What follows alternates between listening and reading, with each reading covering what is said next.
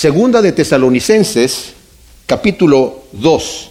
Vimos cómo el apóstol Pablo, en su segundo viaje misionero, pasa por este lugar de Macedonia, estando él yendo a visitar las iglesias que antes había fundado en Asia, eh, termina en el puerto de Troas, él quiere ir más al, norte a llevar el Evangelio a la parte superior de Asia, pero dice la Escritura que el Espíritu se lo prohibió. No sabemos cómo, de qué manera se lo prohibió, pero el Espíritu le prohibió ir ahí y quiso ir a Bitinia y también el Espíritu le prohibió. Y estando ellos en, Troas, que es el último puerto que está antes de cruzar el mar y, entrar a, lo que sería Macedonia, en lo que ahora es Europa, tuvo una visión Pablo en donde un varón macedonio se le aparece y le dice, ven a Macedonia y ayúdanos. Entonces entendió Pablo que el Señor quería que fueran allá y toman el barco hacia allá, empiezan a recorrer la región con bastantes conflictos, ¿verdad? Encarcelan a Pablo en Filipo,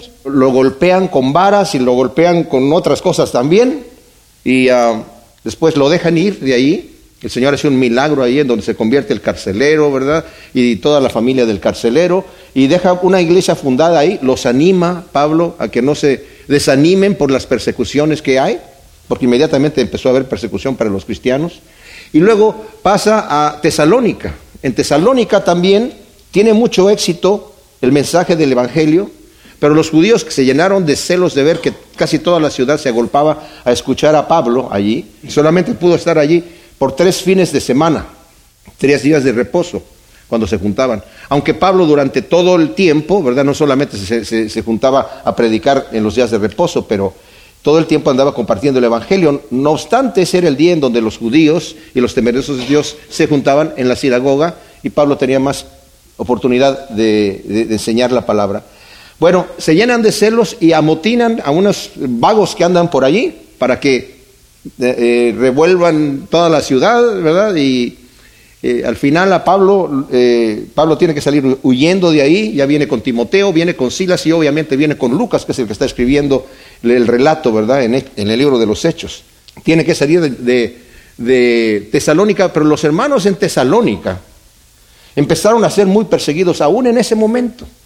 Cuando no encuentran a Pablo en la casa donde se estaba quedando de un tal Jasón, toman a los cristianos que estaban allí, recién convertidos, y a Jasón mismo también, y se lo llevan a los tribunales para meterlos presos. Entonces ellos tienen que pagar una fianza, y algunos comentaristas incluso piensan que le queda prohibido a Jasón recibir a Pablo nuevamente allí.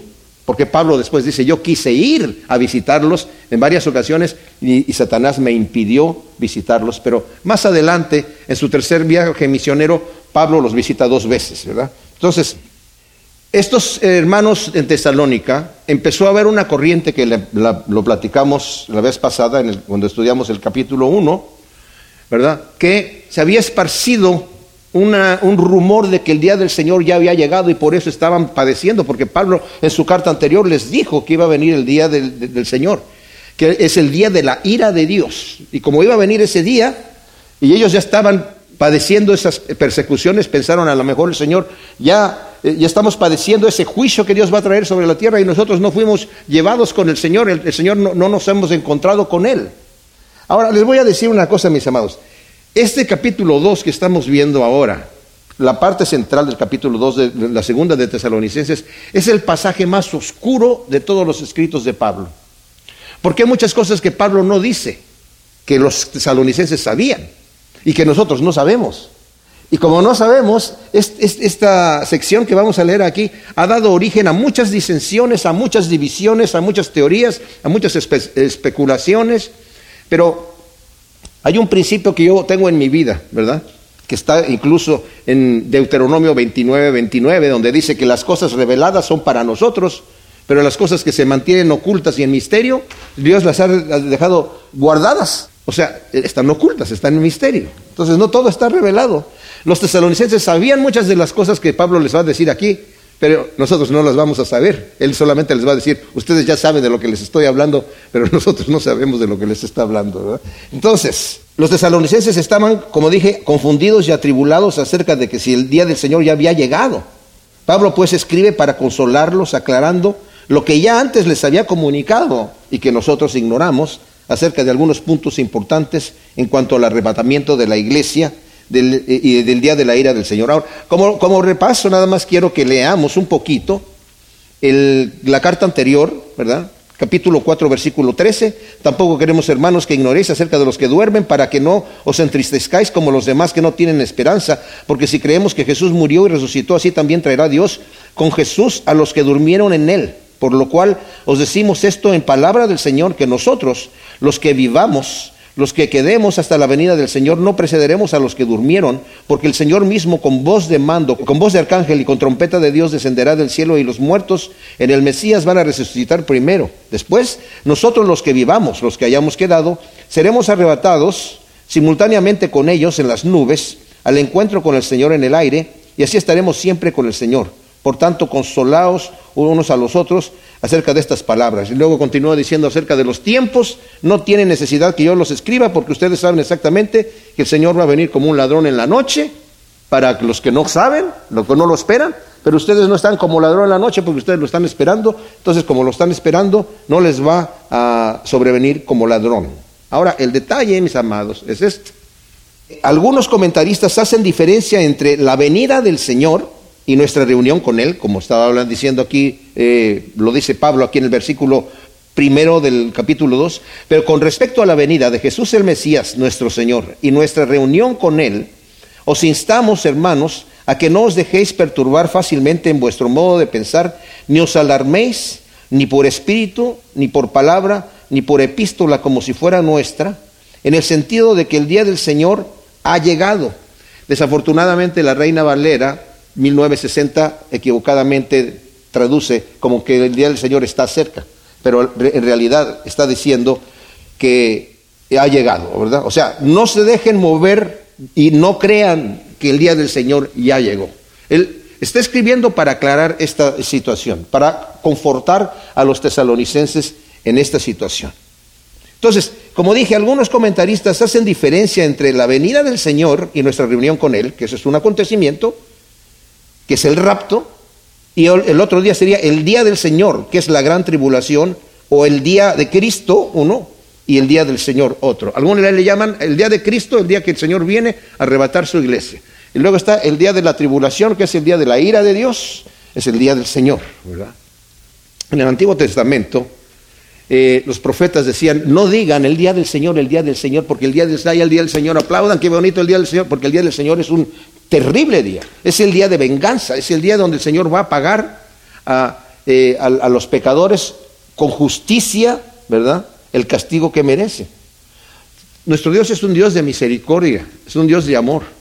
Y le costó su vida en la cruz pagar por nuestros pecados. Pero aquel, aquel, aquella persona que no acepte ese sacrificio de Cristo Jesús va a sufrir un castigo terriblemente fuerte. Los tesalonicenses estaban pasando por estas luchas y ya Pablo les había dicho en el primer capítulo aquí que estaba muy orgulloso de ver cómo se habían mantenido firmes en medio de estas tribulaciones. No obstante, el día de haber llegado el rumor, algunos andan predicando por allí, ¿verdad? Que el día del Señor ya llegó. Entonces, vamos a ver esto antes de sacar alguna conclusión, porque hay muchas posiciones, mis amados acerca del rapto de la, de la, iglesia. Hay quienes piensan que la iglesia tiene que ser raptada antes de la gran tribulación, a la cual le llaman periodo de siete años. Algunos le llaman la tribulación, tres años y medio, y la gran tribulación, los segundos tres años y medio. Otros dicen que la iglesia va a ser arrebatada a la mitad de la tribulación, entre tribulación y gran tribulación. Otros dicen que va a ser arrebatada a casi al final de la tribulación. Y otros dicen que va a ser arrebatada justamente al final, final, final. ¿Verdad? Que el Señor solamente viene una sola vez, arrebata su iglesia y va a venir a, instalar su reinado aquí, ¿verdad? Eh, cuando estudiamos nosotros el libro de Apocalipsis, yo eh, expliqué, yo no soy muy ah, fanático, digamos, no, no, no me interesa muchísimo estudiar temas de escatología. ¿Qué es escatología? Los últimos tiempos, las profecías de los últimos tiempos. ¿Por qué? Porque la profecía no se da para que nosotros eh, adivinemos lo que va a suceder, mis amados. La profecía está escrita principalmente, sí, para que sepamos qué eventos van a venir, Pero cuando el Señor nos está hablando acerca de estos, de estos tiempos tan terribles como el día del Señor, como está descrito, por ejemplo, en, al final de, Mateo, ¿verdad? En Marcos también, eh, en donde nos está hablando de la venida de Cristo Jesús, nos dice, nadie sabe el día y la hora, ni el Hijo de Dios, sino solamente el Padre. Y creerán ustedes que esto ha sido objeto de que muchos estén tratando de calcular el día y la hora cuando ya el Señor dijo que nadie lo sabe, ¿verdad? Y algunos han sacado que por, la ley de logaritmos y de no sé cuánto se puede calcular. Pues si Cristo no sabía de logaritmos, entonces estaría muy mal, ¿verdad? O sea, el Señor está diciendo, nadie sabe el día y la hora sino solamente el Padre, y lo ha dejado en su propia potestad. Entonces, cuando el Señor, como digo, mantiene oculto ciertas cosas aquí, nosotros también necesitamos mantenerlas ocultas y tratarlos con mucho cuidado. Cuando dije yo que a mí no, no me gusta mucho meterme en el tema de la escatología, que son las profecías de los últimos tiempos, lo digo por este motivo. Juan el Bautista, el Señor dijo que era el mejor profeta que hubo. No ha habido otro hombre nacido de mujer mayor que Juan el Bautista. Es el mejor profeta. Cuando Cristo estuvo en la tierra, Él dijo, eh, ese es el cordero que quita el pecado del mundo, del cual yo no soy digno de desatar la correa de, los, de las sandalias. Y luego eh, el mismo Juan dice, el que me envió a mí a predicar en el desierto me dijo, sobre quien tú veas descender el Espíritu Santo en forma de paloma, ese es. Entonces cuando lo vio dijo, este es el Cordero de Dios que quita el pecado del mundo. Y cuando el Señor le dijo, que me vengo a bautizar, no, no, tú bautízame a mí, le dijo Juan. Yo, yo no, no, no, no soy digno de bautizarte a ti. Y el Señor le dijo, bautízame porque así conviene que sea. Entonces se va y luego los discípulos de Juan eh, eh, se están yendo todos con él. Claro, está bien, dijo Juan, porque es necesario que él crezca y yo mengüe. Ese es un ministro, él es el Hijo de Dios, él es el Cordero. Y meten a Juan en la cárcel. Juan en la cárcel estaba desesperado porque no veía que pasaba nada. Él tenía el concepto de su época, de su eh, lo que él pensaba que iba a pasar en su escatología en sus fines del tiempo que el Mesías había llegado. Ese es el Mesías y va a instalar su reino. Eso es lo que todos pensaban. Pero Juan estaba equivocado. Y el Señor le tuvo que decir, díganle las señales que están viendo. Y entonces ya así creyó y se dio cuenta Juan que su escatología estaba equivocada. Y si Juan estaba equivocado, ¿quién soy yo para estar perfecto en todas estas cosas, verdad? Entonces, están para que las estudiemos, mis amados, pero para que nos preparemos a cualquier evento que pueda venir. Que si Cristo puede venir hoy, ojalá, ¿verdad? Pero yo les digo una cosa, aquí lo que está diciendo es muy claro, mis amados. Es muy claro lo que está diciendo aquí. Dice aquí, pero con respecto a la venida de Jesús el Mesías nuestro Señor y nuestra reunión con Él, os instamos hermanos. Muchas personas dicen, aquí está hablando de la venida del Señor y nuestra reunión con Él. Y cuando habla en el capítulo 2 y dice, a que no os dejéis de perturbar fácilmente en vuestro modo de pensar y os alarméis ni por espíritu, ni por palabra, ni por epístola, como si fuera nuestra, en el sentido de que el día del Señor ha llegado. Y algunos argumentan, estos son dos días, no nos equivoquemos porque si no, no jamás vamos a entender segunda de Tesalonicenses. Y dice, lo primero que está en el versículo 1 con respecto a la venida de Jesús el Mesías y nuestra reunión con él, ese es el rapto. Y lo que dice al final del, capítulo, del versículo 2, que dice, como eh, en el sentido de que el día del Señor ha llegado, ese es el día de la tribulación. Pero no tenemos manera o eh, escrituralmente romper así, esta escritura es incorrecto, no es una buena exégesis, no es un buen estudio, ¿verdad? Lo, que, lo único que está diciendo aquí Pablo es, esto lo está hablando con el tema de aclarar que no están pasando por la tribulación en ese momento, ¿verdad? Y, insta a los tesalonicenses a no dejarse inquietar de que el día del Señor ya había llegado y por eso estaban siendo perseguidos. Ahora fíjense cómo les dice en el versículo 2, no se dejen perturbar fácilmente en vuestro modo de pensar, ni os alarméis, ni por espíritu. O sea, es que Dios me dijo que el día del Señor ya está aquí. Y había gente que estaba alborotando a los cristianos que estaban ahí. El Señor me dijo que ya estamos pasando por la tribulación. Y otros le dicen, o, por, palabra, el, Señor dice, ¿verdad? Una profecía, que estamos aquí ya en el día del Señor. O por carta como si fuera nuestra. Esto quiere decir que había cartas fraudulentas que estaban circulando. Mira, Pablo dice que ya estamos en el día del Señor. Y por eso Pablo tiene que decir al final de esta carta, dice, en la despedida, y el mismo Señor de paz os dé siempre paz de toda manera. El Señor sea con todos vosotros. El saludo es de mi mano, de Pablo, lo cual es contraseña de toda epístola. Así escribo. O sea, era como decir, esta es mi firma. Las últimas letras, Pablo, dictaba la carta a un amanuense que estaba escribiendo, pero las últimas palabras las escribía Pablo. El saludo final, para que vieran, esta es mi letra, ¿verdad? Yo mismo, Pablo, estoy escribiendo esta carta, la estoy dictando, para que supieran ellos. Entonces, está diciendo, no se dejen mover por ninguna causa pensando que el día del Señor ya llegó. Y luego dice, ¿verdad? Los que argumentaban que Pablo estaba hablando de dos eventos distintos aquí, como dije, violan el sentido lingüístico de estos dos versículos que evidentemente se refieren al mismo día. Les voy a leer una, una parte de un comentario que estoy leyendo, ¿verdad? De Michael Holmes. Dice, pero ¿qué hay del arrebatamiento?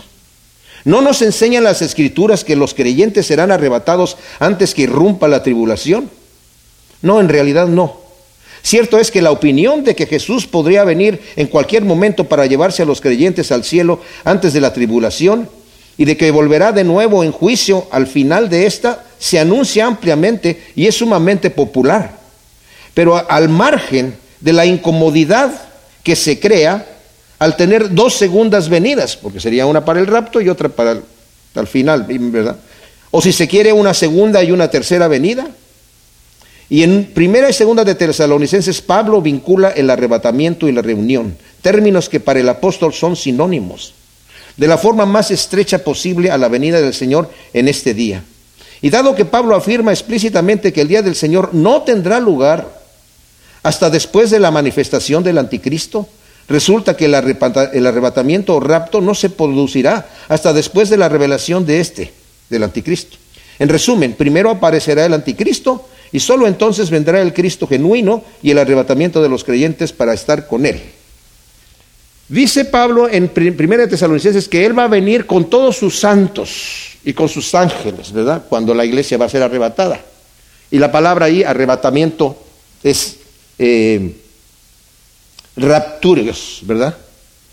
El versículo 3, no obstante, nos dice, nadie os engañe en ninguna manera porque no sucederá sin que antes venga la apostasía y sea manifestado el hombre de iniquidad, el hijo de perdición. El mandamiento es enfático, ¿verdad? Nadie os engañe en ninguna manera antes que el día del diciendo que el día del Señor ya llegó. Y luego Pablo menciona dos acontecimientos que tienen que suceder primero antes de que esto venga. ¿Cuáles son? Tiene que venir la apostasía.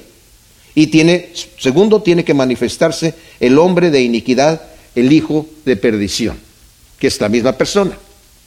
A propósito, esta palabra hijo de perdición solamente la, está en otra parte de la escritura y es el Señor dándole ese título a Judas Iscariote en el capítulo 17 de Juan, versículo 12. Algunos argumentan hoy en día que la palabra apostasía viene de la palabra apestemi, que significa separación o remoción, y que se puede referir al rapto de la iglesia. O sea que en realidad lo que Pablo está diciendo en el versículo 3, nadie os engañe en ninguna manera porque no sucederá sin que antes venga el rapto. Y entonces ya una vez que viene el rapto, se ha manifestado el hijo de pecado, el hijo de perdición, ¿verdad? El hijo del hombre de iniquidad, el hombre de pecado. Esto también es violar lingüísticamente la palabra. La palabra apostasía en el Nuevo Testamento solamente aparece dos veces, aquí y en el capítulo 22 me parece, cuando están hablando eh, Jacobo con Pablo, que Pablo regresa con las ofrendas de las iglesias gentiles para llevárselas a los judíos, lo reciben eh, escuchando todas las buenas noticias del ministerio, de cuántos se han convertido, y luego le dicen, eh, Pablo, mira, aquí ya viste cuántos judíos celosos de la ley han creído. Y muchos de los fariseos y muchos de los principales de los judíos han creído al Evangelio, ¿verdad? Y están nerviosos porque están escuchando que tú estás enseñando a los judíos a que no se circunciden y que no circunciden a sus hijos y que apostaten de la ley de Moisés. Apostaten de la ley de Moisés. Esa es la última, otra parte donde aparece. Que la palabra en griego es literalmente apostasía, que significa apartarse de la fe. Y decir que la palabra apostasía viene de la palabra apestemi y que significa separación y que se pudiera decir aquí, podría referirse a que, porque no vendrá si que antes venga el rapto de la iglesia, es violar lingüísticamente esta palabra. Porque Pablo utilizó cuando quiso referirse al rapto de la iglesia la palabra rapturios, que es la que sería, porque no la usaría aquí, ¿verdad? No vendrá si que antes venga el rapto, pero no lo dice así, no lo dice así. Ahora, ¿va a venir el rapto antes de la tribulación? Yo no sé, no sé. ¿Va a venir a la mitad? Yo no sé. Yo cuando enseñé Apocalipsis dije, lo enseñé, enseñé todas las posiciones que hay. Yo tengo mi opinión personal, ¿verdad? Para mí el rapto de la iglesia está en el capítulo 14 de, Apocalipsis, cuando aparece uno semejante al Hijo del Hombre y un ángel le dice, mete tu hoz y, vendime a la tierra y, y ciégala. Y, se lleva su mies y la, y la guarda. Y, ese es, y cegó la tierra. ¿verdad? Uno semejante al Hijo del Hombre, ¿quién puede ser? Jesucristo, ¿verdad? Entonces, para mí está, pero esa es mi opinión y mi opinión vale lo que vale solamente mi opinión, ¿verdad? Lo que sí, este, como dije, hubiera sido la palabra, eh, no, no, no, no, es rapturio, es, es harpazo la palabra que, perdón, me equivoqué, que es la palabra del rapto, harpazo, ¿verdad? En griego. Ahora, la palabra apostasía, como dije, solamente aparece dos veces y siempre significa separación, eh, de dejar eh, el camino del Señor, ¿verdad? Separarse de Dios. Y luego, hablando del hombre de pecado, el hijo de perdición, dice, el cual se opone y se levanta contra todo lo que es llamado Dios u objeto de adoración, hasta el punto que se sienta en el santuario de Dios proclamando que Él mismo es Dios. Este inicuo, que se conoce como el anticristo, se opone a todo, a todo lo que es Dios. Y cuando dice aquí que es objeto de culto, se refiere a todo lo que utilizamos nosotros para adorar a Dios. Se opone a todo lo que es la adoración. ¿Qué es la adoración? Cuando nos reunimos a, cantar al Señor, a estudiar la palabra, a ministrarnos los unos a los otros. Se opone a todas esas cosas, todo lo que tenga que ver con Dios. Su iniquidad es tal que se sienta en el santuario de Dios proclamando que Él mismo es Dios. Terrible cosa, ¿verdad? Se sienta en el santuario de Dios proclamando que Él mismo es Dios. Eh, aunque Juan nos dice que el espíritu del anticristo está en el mundo, porque nos lo dice Juan en su primera carta en el 4, capítulo 4, versículo 3, dice, el espíritu del anticristo ya está actuando en el mundo. Y también nos dice en su primera carta, en el capítulo 2, versículo 18, que hay muchos anticristos. Hay muchos anticristos. Que son aquellos que se oponen a Dios y, bueno, pero el anticristo al que se refiere aquí profanará el templo que será construido en Jerusalén, eh, que, y algunos vemos en la historia que intentaron profanar el templo, otros lo lograron profanar, tenemos el rey de Tiro en Ezequiel 28.2, el rey de Babilonia en Isaías 14 del 12 al 14, Antíoco Epífanes, Pompeyo también el general romano, que en el año 63 entró en el lugar santísimo, pero no, no, quiso llevarse nada, pero entró en el lugar santísimo, que le era prohibido. El emperador Cayo Calígula, que en el año 40 después de Cristo intentó erigir una estatua suya en el templo de Jerusalén, y, eh, afirmando como una divinidad, pero los judíos se escandalizaron y, ¿verdad?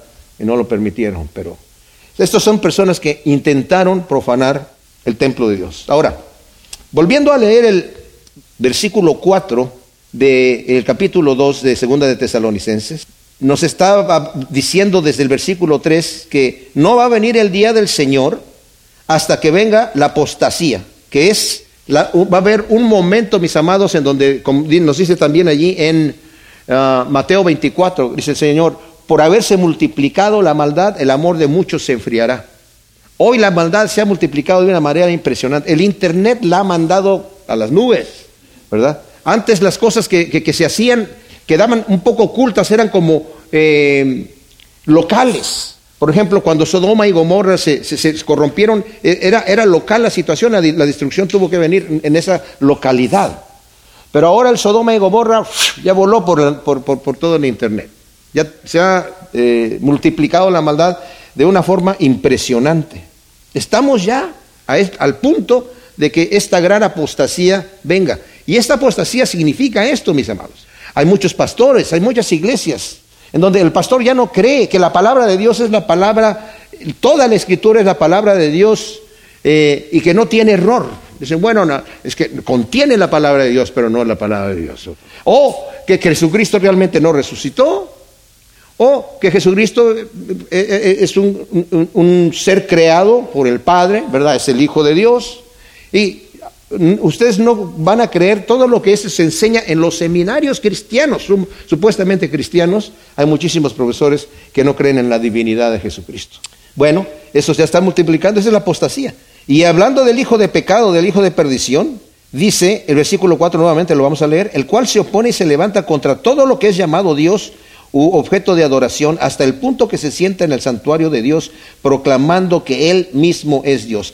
Estas otras personas que mencioné, como Antíoco Epífanes, como Calígula, como Pompeyo, ¿verdad? Eh, que profanaron el templo de Dios, no se sentaron diciendo yo soy Dios. No llegaron a ese punto, ¿verdad? Y aquí en Estados Unidos, a través de la historia, ¿verdad? En especial aquí en Estados Unidos, la gente ha querido apuntar el dedo a, ver quién es el anticristo, ¿verdad? Ese es el anticristo, el anticristo es aquel, el anticristo está allá, ¿verdad? Hay muchos anticristos, pero no todos los que voy a mencionar son anticristos, pero la gente los ha nombrado anticristos. Varios emperadores romanos, el líder de los invasores vándalos que saquearon Roma, Mahoma, varios papas, el papado mismo, el emperador Federico II, el papa Gregorio IX, y cada uno de ellos le decían al otro que era el anticristo, Martín Lutero, el rey Jorge II de Inglaterra, Napoleón Bonaparte, Napoleón III, cada uno de los bandos de la guerra civil estadounidense, el Kaiser Guillermo de Alemania, la Liga de las Naciones, Hitler, Mussolini, Stalin, el rey Faisal de Arabia Saudita, las Naciones Unidas, Khrushchev, la Unión Soviética, Mikhail Gorbachev. Esta se alegaba que la marca de nacimiento que tenía en la frente era la marca de la bestia. El rey Juan Carlos de España, el Papa Juan Pablo II, Anwar el Sadat, el Ayatollah Khomeini, Yasser Arafat, Saddam Hussein, el movimiento Nueva Era, el teólogo Matthew Fox, Henry Kissinger, y los expresidentes Jimmy Carter y Ronald Wilson Reagan. Este Ronald Wilson Reagan alegaban que son, tiene seis letras en cada nombre, ¿verdad? Ronald, en Wilson y Reagan. Ahí está el 666, ¿verdad? De Apocalipsis 13, 18. Y además Reagan se recuperó de una grave herida, que también en Apocalipsis 13, 3 dice que el anticristo se recuperará.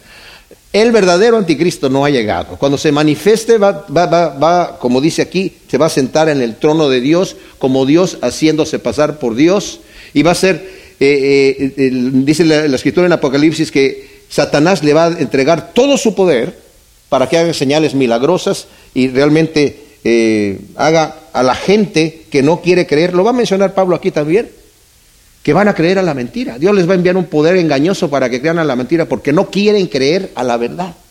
Como dije, a pesar de estos intentos que se han hecho para querer identificar el anticristo, ninguno de ellos se ha sentado en el trono de Dios haciéndose pasar por Dios. Así que es, es un evento que está por venir. Luego en el versículo 5 dice, ¿no recordáis que estando todavía con vosotros os decía estas cosas? O sea, Pablo les recuerda que esta información acerca del anticristo, del día del Señor, y los eventos que van a suceder, ya lo había compartido con ellos cuando estuvo en Tesalónica. Y Pablo vuelve a mencionar a los tesalonicenses algo que ustedes ya sabían, ustedes se los mencioné, pero nosotros no lo sabemos. No dice Pablo, ¿recuerdan que les dije todas estas cosas? Solamente dice, yo, yo ya lo hablé con ustedes. Entonces, son especulaciones que no debemos especular, de cosas que no sabemos. Y luego nos dice el versículo 6, y ahora sabéis lo que lo detiene, a fin de que sea revelado en el tiempo suyo, porque ya está actuando el misterio de la iniquidad. Solo al presente hay quien lo detiene hasta que sea quitado de en medio. Estos dos versículos también han dado un, eh, lugar a mucha confusión, ¿verdad? Porque él está diciendo, y ahora sabéis lo que lo detiene. ¿Detienen a quién? Lo que detiene al anticristo, obviamente, ¿verdad? Y dice, ya está en acción el misterio de la iniquidad, pero hay quien lo detiene. Ahora, el misterio de la iniquidad, mis amados, es el plan de maldad. El diablo que se revela contra Dios a la verdad y engaña y pervierte al mundo. Los que no conocen a Dios ni obedecen el Evangelio que está aquí en el 1.8. Eh, Dice que va a venir el Señor en llama de fuego para dar retribución a los que no conocen a Dios ni obedecen al Evangelio de nuestro Señor Jesús. Y que eventualmente cegará por completo con todo engaño a todos los que perecen y no han querido acogerse al Evangelio de la verdad para ser salvos, como también lo va a decir más adelante en el versículo 10. Dice, y con todo engaño de iniquidad para los que perecen, recompensa por no haber acogido el amor a la verdad para ser salvos. Ahora, Pablo les recuerda a los tesalonicenses que ellos saben qué o quién está deteniendo al hijo de perdición, al anticristo, para que sea manifestado. Los tesalonicenses lo sabían. Y si ustedes saben, nosotros no sabemos. Y como, como, no sabemos, se ha especulado mucho, ¿verdad? Aunque al final es Dios quien lo está deteniendo, ¿verdad? Pero no sabemos qué agente utiliza para ello y especular al respecto con el afán de defender alguna posición acerca de los eventos escatológicos es muy peligroso. Se han sugerido estas cosas. ¿Qué es lo que está deteniendo al anticristo? Se decía anteriormente, ¿verdad? En el primer siglo y el segundo, el imperio romano. Tertuliano decía eso, ¿verdad? Que él vivió el primer siglo y el segundo siglo. La ley y el orden. El Estado judío es lo que lo detiene, dicen otros. Satanás mismo, o, lo que sea hostil a Dios, que sería una locura que se esté, el mismo diablo esté deteniendo al que quiere poner allí. Dios y su poder, obviamente. El Espíritu Santo. Hay un problema con eso. Si el Espíritu Santo está deteniendo y el Espíritu Santo es quitado de en medio, ¿a qué se refiere? ¿A que ya no va a estar más en la tierra? Algunos dicen que es la iglesia lo que está deteniendo eso. Y es el Espíritu Santo que mora en la iglesia. Esa es la más, la más popular hoy en día. Entonces, de manera que cuando la iglesia, yo sé, que la han escuchado, cuando la iglesia sea levantada, ¿verdad? Entonces se va a manifestar el, anticristo y va a venir todo este eh, alboroto. Existe un problema con eso, porque dice, como está el Espíritu Santo en la iglesia, el anticristo no se puede manifestar. Una vez que la iglesia sea levantada, no hay Espíritu Santo aquí, entonces el anticristo hace lo que quiere. Pero yo les digo una cosa, hay gente que se va a convertir en la tribulación. La escritura lo dice claramente en Apocalipsis. ¿Cómo se puede convertir alguien sin el Espíritu Santo? Imposible. Una vez convertidos, tiene que el Espíritu Santo morar en ellos. ¿Y qué son cuando ya están convertidos y tienen el Espíritu Santo morando en ellos? Un grupo de personas son la iglesia. Algunos argumentan, es que en el libro de Apocalipsis se dice iglesia solamente cuando se está refiriendo a las cartas de la iglesia fulana, las siete iglesias que están en capítulo 2, 2 y 3. Después de allí no se menciona la palabra iglesia nunca más que quiere decir que ya está en el cielo. Pero tampoco se menciona cuando se está refiriendo a la iglesia, dice, ¿y esa multitud quiénes son? No dicen son la iglesia, porque la palabra solamente se utiliza en Apocalipsis para referirse a una iglesia local. Entonces, es un poquito, hasta cierto punto, deshonesto hacer una exégesis mal hecha de la escritura de esa manera, ¿verdad? Entonces, otra que es el ángel que predicará el Evangelio a todas las naciones, ¿verdad? que está eh, profetizado en Marcos 13, 10, eh, en donde dice que primeramente será predicado el Evangelio en todo el mundo y luego vendrá el fin. Y ese ángel aparece en Apocalipsis 14, 6, llevando el Evangelio del reino a todas partes. entonces, hasta que eso suceda, viene el anticristo. Un punto importante que vale la pena nada más recordarlo de paso, que quiero mencionarlo, cuando el Señor Jesús en el capítulo 5 toma el rollo, ¿verdad? que nadie lo podía abrir, que tiene estos siete sellos. Y como nadie lo podía abrir, Juan estaba llorando mucho y es el ser viviente que estaba junto a él, le dice, no llores porque el, león de Judá ha vencido para abrir, tomar el rollo y abrir sus sellos, porque antes no lo podía ni siquiera mirar nadie. Entonces toma el rollo, algunos dicen que es el título de propiedad de, de la tierra, yo no sé, ¿verdad? Puede que sí. Pero abre su primer sello y sale un jinete de, los cuatro jinetes de Apocalipsis, ¿verdad? En su caballo blanco. Y luego ah, el segundo y sale otro jinete. Y luego sale otro jinete y otro jinete. Entonces algunos han argumentado, y también esos son muchos comentaristas lo aseguran, que el primer jinete que sale en el caballo blanco con una espada y con una corona de oro y que sale venciendo y para vencer no es nada menos que el anticristo. El problema con esta interpretación es que la palabra venciendo y para vencer literalmente es un presente continuo. Viene venciendo y va a continuar venciendo y nunca va a terminar de vencer. Viene venciendo y para vencer para siempre. Entonces es un grave problema porque el anticristo no hace eso, ¿verdad? Mi interpretación personal es que es Cristo mismo, porque Cristo es el que venció para tomar el rollo y no es que abrió un rollo y de repente, ay, se le, se le salió el anticristo de repente, ¿verdad? Sino, ¿qué es lo que está pasando cuando empieza? Y porque después viene el caballo de la hambre, el caballo de la muerte, el caballo de todo esto, de, de quitarle la, paz en la tierra y de que se maten los unos a los otros. ¿De qué se trata esto? Es que Cristo está diciendo, como más adelante Él se presenta en un caballo blanco con sus mm, eh, eh, vestiduras manchadas de sangre de sus enemigos. Cristo viene, ya no viene como el, Mesías sufriente a pagar por nuestros pecados, viene a tomar el reino por la fuerza. Eso, es lo que viene a hacer el Señor. Entonces, dice acá el versículo 8, entonces será revelado el inicuo a quien el Señor matará con el soplo de su boca y destruirá con el resplandor de su venida, cuyo advenimiento es por obra de Satanás, con toda clase de poderes y señales malignas y prodigios mentirosos, y con todo engaño de iniquidad para los que perecen, recompensa por no haber acogido el amor de la verdad para ser salvos.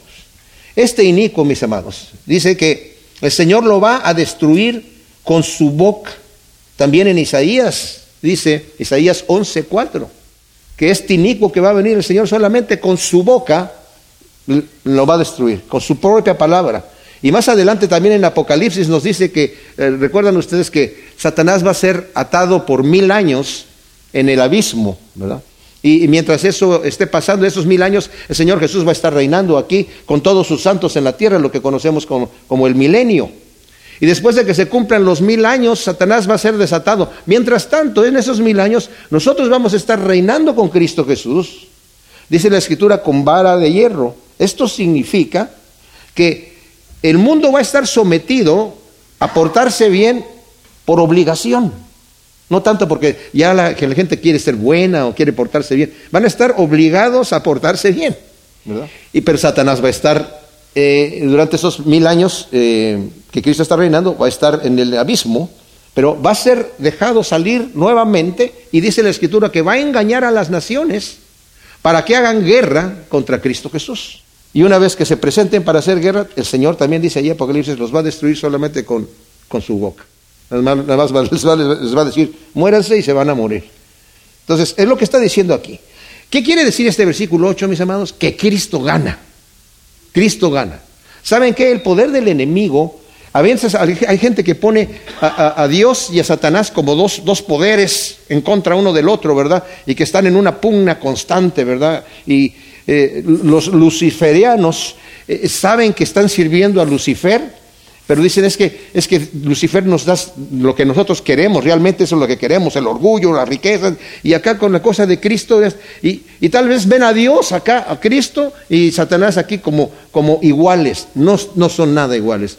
Cristo es Dios, Cristo es Dios, mis amados, Cristo es Dios.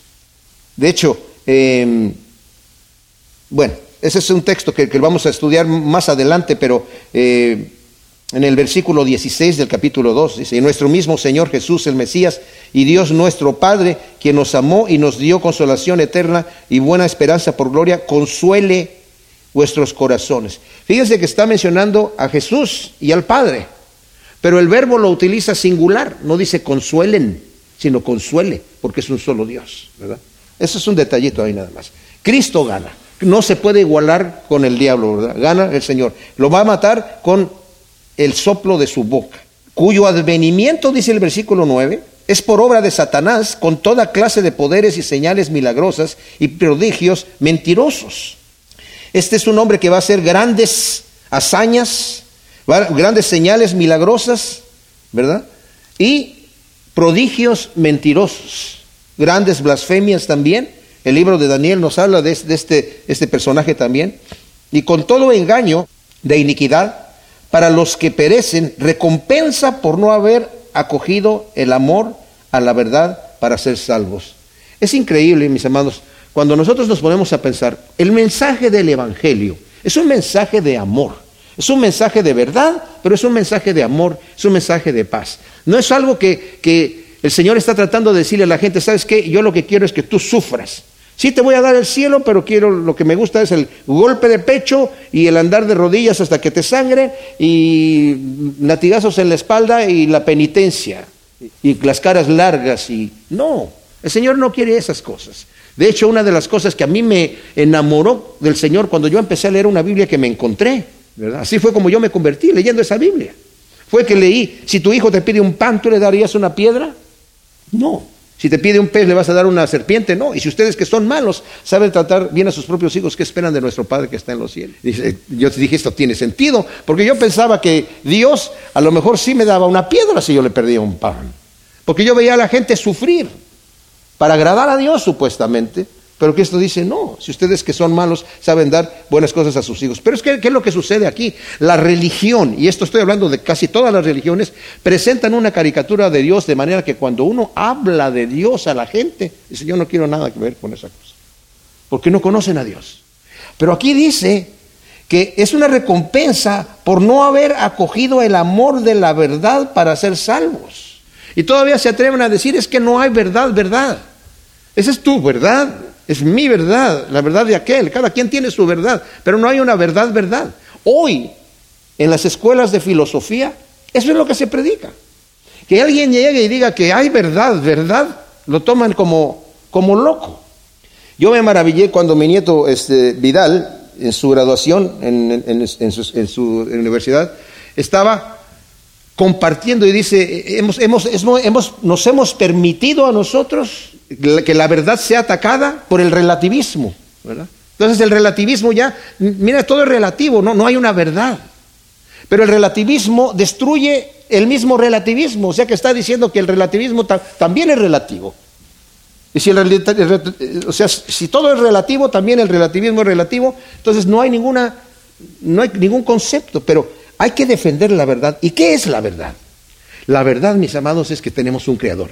La verdad es que estamos aquí, mis amados, con un propósito y el propósito es vida eterna. El propósito no es trabajar para tener una buena casa. El propósito no solamente es eh, cumplir con lo que tengo que cumplir aquí. El propósito e-, eterno para nosotros es ese. Cristo vino aquí a morir por nosotros. las cosas que, que tocamos aquí, los trabajos que tenemos y las obligaciones que tenemos, es algo temporal debemos de tomar todas estas cosas muy ligeramente y no darles la importancia que le damos, porque cuando le damos esa importancia, ponemos en segundo lugar al Señor. Por eso el Señor dijo, mira, ni siquiera te preocupes por qué vas a comer o qué vas a vestir.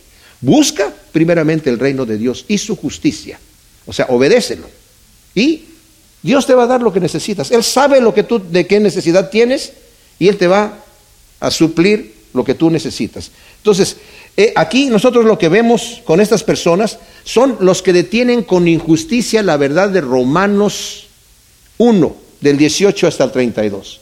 Dice, son eh, eh, impíos que detienen con injusticia la verdad, habiendo conocido a Dios, no es que no lo conocieron, lo conocieron, pero no le dieron gracias, ni lo glorificaron. Es más, em, empezando a, decir, no, eso, es mentira, eso es mentira. Yo no creo en Dios. Y dice, Dios los entrega a una mente reprobada para que hagan cosas que no convienen y los entrega en su necedad, les entenebrece la, la mente porque ellos no quieren conocer a Dios.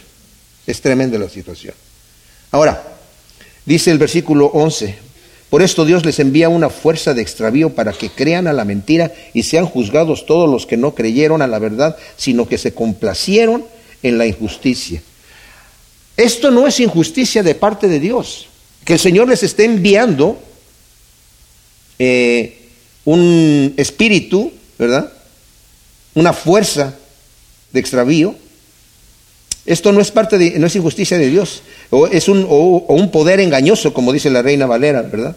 Para que crean a la mentira. Como dije yo en Romanos 1, de 18 al 22, eh, y también tenemos otros ejemplos en, en, Romanos 9, en donde el Señor está hablando de que endureció el corazón de Faraón, y la persona puede decir, pero esa es injusticia de parte de Dios. ¿Por qué Dios endurece el corazón del pobre Faraón? Entonces no se puede arrepentir. Y ciertamente, eso sucede.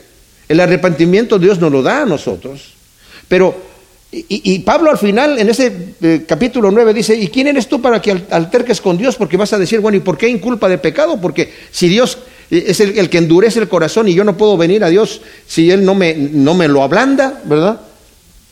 Dice, ¿y quién eres tú para que alterques con Dios? Pero Dios, ¿saben qué dice? El que a mí viene, yo no le echo fuera. Pero también dice, nadie puede venir a mí si el Padre no lo trae. O sea que Estamos escogidos desde antes de la fundación del mundo. El libro de la vida está escrito desde antes de la fundación del mundo. Y nuestros nombres, los de los que están allí, están allí.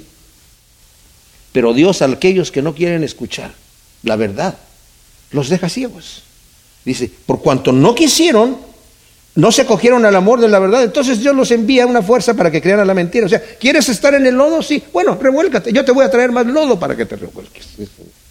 Y sean juzgados todos los que no creyeron la verdad, sino que se complacieron en la injusticia. Y esto también va con el último versículo, los últimos dos versículos del capítulo 1 de, de, Romanos, en donde dice, esas personas saben que el juicio de Dios contra los que practican tales cosas es muerte.